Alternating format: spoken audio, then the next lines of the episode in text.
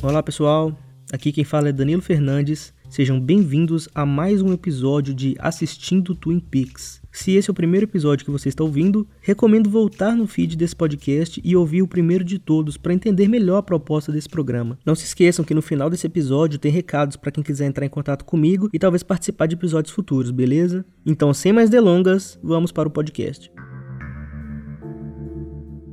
Bom, acabei de terminar aqui o segundo episódio da primeira temporada de Twin Peaks e aconteceram mais coisas algumas coisas já começaram a se explicar um pouco em relação a as relações entre os personagens, mas a série também vai ficando cada vez mais confusa e dinâmica e profunda, sabe? O episódio já começou com uma trilha sonora bem. Parece uma trilha sonora meio malandrinha, assim, sabe? Tem uns instrumentos de sopro, tem uns estalares de dedo, assim. Eu não sei, eu acho interessante. Também acontece a mesma coisa que acontece no primeiro episódio, que é o agente do FBI lá, né? O, o Dale ele sempre tá gravando uma coisa assim no, no, gravador e conversando com uma mulher que chama Diane. Que para mim ela é tipo a Simone do Choque de Cultura. A gente nunca não sabe se ela realmente existe, se eventualmente ela vai ouvir essas fitas, é, se o cara tá fazendo isso pra, pra, pra ajudar na investigação, se o cara tá escrevendo um livro, vai saber. Tem um personagem que me irrita bastante assim na série. E é o segundo episódio eu tô ficando irritado com personagens, né?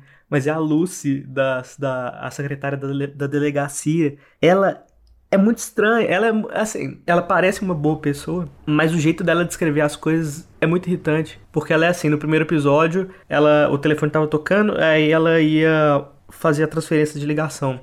Aí ela ficava assim: não, eu vou te passar pro telefone que tá em cima da mesa, aquela mesa de madeira que você gosta, não sei o que, o telefone marrom. Não é o telefone azul, tá bom? É o telefone. Só que a sala é minúscula. O cara ia ver qual telefone tava tocando, sabe? Não tinha por que ser tão descritivo assim. É, mas enfim. Também aparece um personagem que também apareceu no primeiro episódio, que é o Léo, Leo, né? Que é o caminhoneiro lá, que namora com a menina da lanchonete. Esse cara, ele é extremamente violento. Ele tem um jeito de, de psicopata bizarro.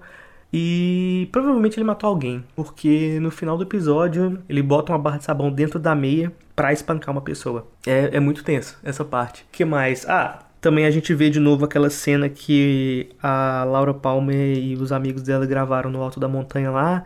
A gente vê de novo o reflexo da moto no olho dela, que ainda é incrível, mas é um pouco medonho por também, porque ela ficar olhando direto pra lente e a gente sabendo que ela é uma personagem que já tá morta é muito estranho.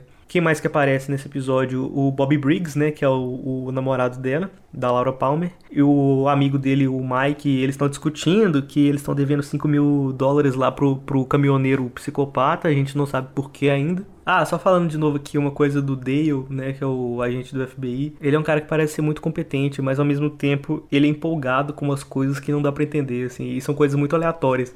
You know, this is, excuse me, a damn fine cup of coffee.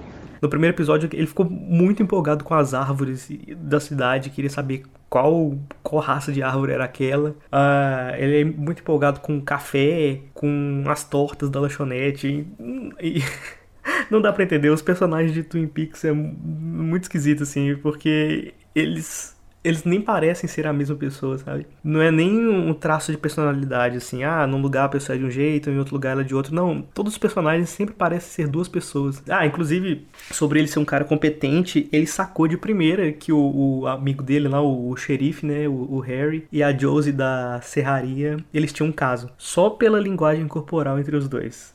É muito doido. E falando em serraria, também tem a administradora, né? Que é a irmã do antigo dono lá que morreu. Que ela tem um, um. No primeiro episódio, ela não queria que a serraria parasse de funcionar, né? Explicando. O dono da serraria, ele era casado com uma mulher lá, a Josie, a, que ela é asiática. E irmão dessa outra mulher, que eu esqueci o nome.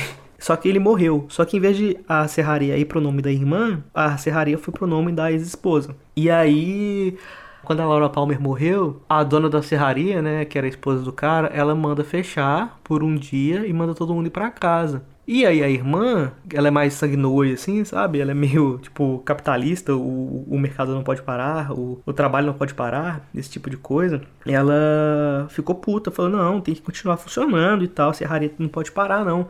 Só que agora, no segundo episódio, a gente descobre que ela quer que a serraria seja destruída. Então ela tá bolando um plano secreto com o dono do hotel da cidade para destruir a serraria que deveria ser dela. Assim, na cabeça dela, a serraria deveria ser dela, né? É muito doido. Ah, tem outra coisa também. Quando a amiga da Laura, ela vai visitar a mãe dela, né? Que tá lá de luto e tal a mãe enxerga o rosto da Laura nessa amiga e abraça ela e tal. Só que o, o efeito que é colocado é muito bizarro.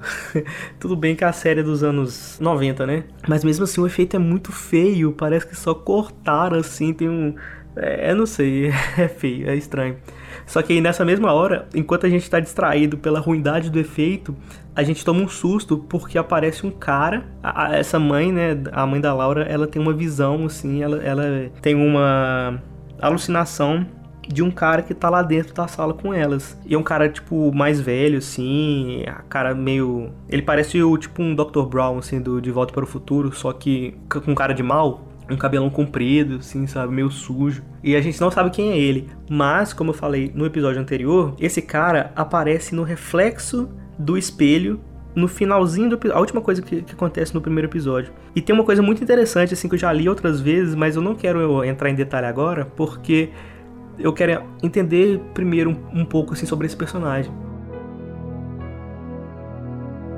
Esses foram alguns detalhes do episódio. Espero que vocês tenham gostado e também espero que vocês assistam a série para a gente poder comentar juntos aqui. Se quiserem entrar em contato para falar sobre o episódio da série ou o episódio do podcast, eu tô deixando o um e-mail de contato aí na descrição, tá? Você pode mandar um recado de voz também para incorporar sua participação no podcast. Não precisa editar nem nada, é só gravar e mandar, colocando seu nome, sobrenome, quantos anos você tem e sua cidade natal. Não se esqueçam dessas informações, por favor. Você também pode visitar nosso site pelo link do comecpod.com, que é meu trabalho principal e comentar por lá. Siga também todas as nossas redes sociais para acompanhar o que vem pela frente. Sério, segue a gente no Twitter e no Instagram para mostrar seu apoio, beleza? A gente fica muito feliz. Por hoje é só, pessoal. A gente se vê no próximo episódio, que provavelmente já sai amanhã. Até mais.